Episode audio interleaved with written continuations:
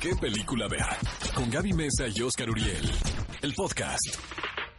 Amigos, esto es ¿Qué película ver? Un programa de Cinépolis por XFM 104.9. Vamos a iniciar con nuestra sección de noticias. El gran Martin McDonough, quien fue responsable de tres anuncios por un crimen, ¿no? Así le pusieron en español. En inglés es Three Billboards Outside Ebbing, Missouri. La verdad es un mega dramaturgo que pocas veces pasa esto, o sea, que una persona que se dedique a la escena y que sea tan exitosa en el teatro pueda convertirse en un director de cine. ¿A qué crees que se deba? Mira, por ejemplo, eh, San Méndez es un ejemplo, pero no es autor.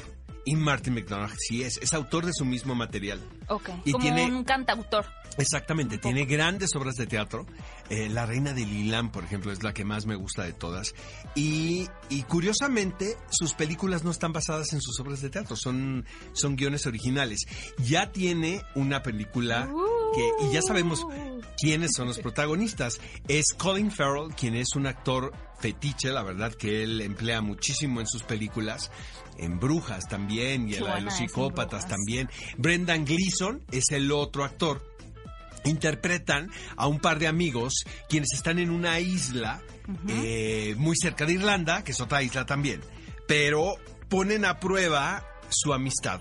Y supongo, y conociendo, Poner a prueba suena muy extremo. Exactamente. Suena que no la van a pasar. te voy a decir una cosa, bien. conociendo el estilo y conociendo la perversión de este dramaturgo y conociendo sus obsesiones, estoy seguro que se trata de una película muy fuerte y muy interesante y se me Moscas. antoja muchísimo verla.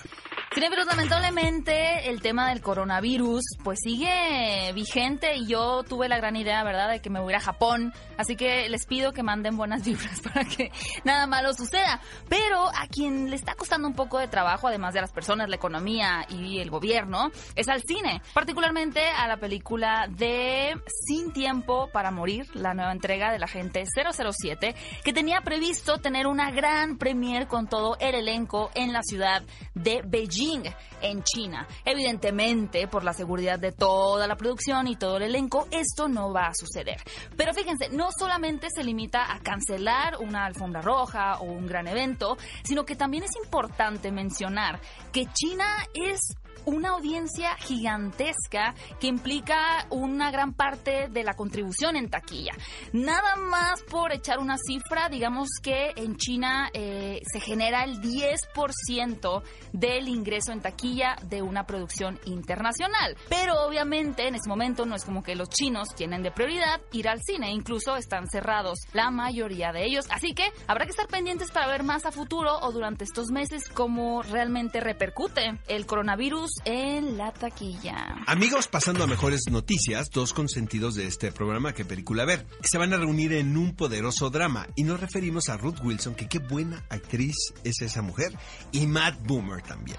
Ruth Wilson, amigos, es la protagonista de esta serie de televisión que se llama The Affair, eh, una serie que yo seguí muchísimo y al final de la serie hubo un problema de ambiente tóxico eh, laboral y ella se manifestó y la sacan de la serie a pesar de que es la protagonista. Qué fuerte. Exacto, y qué valiente. La Ajá. verdad, yo tuve la oportunidad de verla en El Rey Lear haciendo el bufón y a Cordelia, excelente.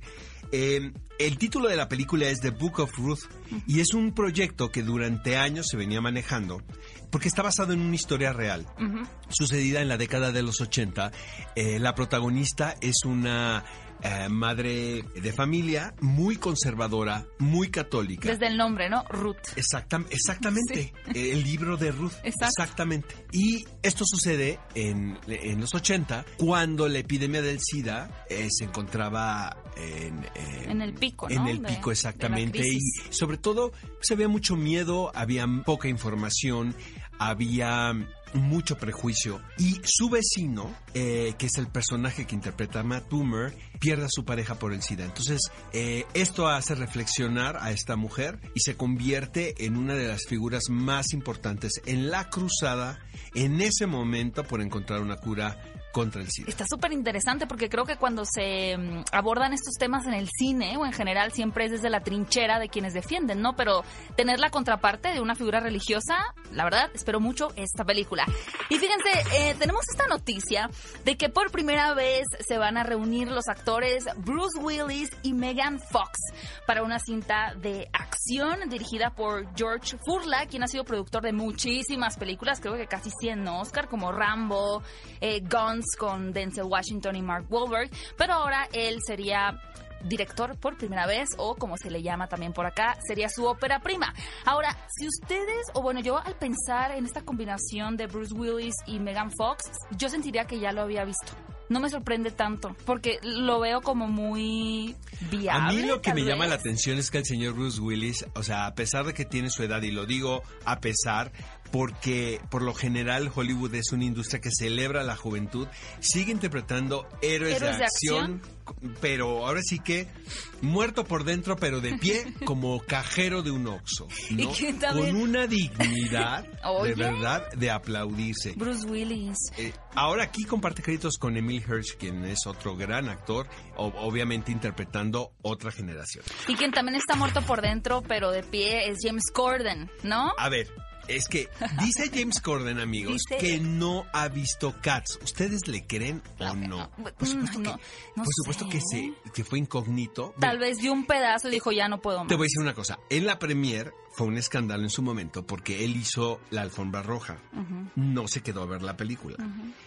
Yo creo que le dijeron, o sea, le dijo su representante o su publicista, ¿sabes qué? Ni te quedes porque va a ser el oso de tu vida. Él dice que se tuvo que ir porque esto fue en Nueva York.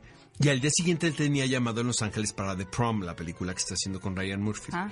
Entonces, este, él insiste que no ha visto Cats, cosa que si nosotros la vimos, Aparte, cuando la vea, si la llega a ver, ¿qué va a decir? Ya la vi, no me gustó. Sí, ya se burló él mismo junto a Rebel Wilson en, en los Oscar.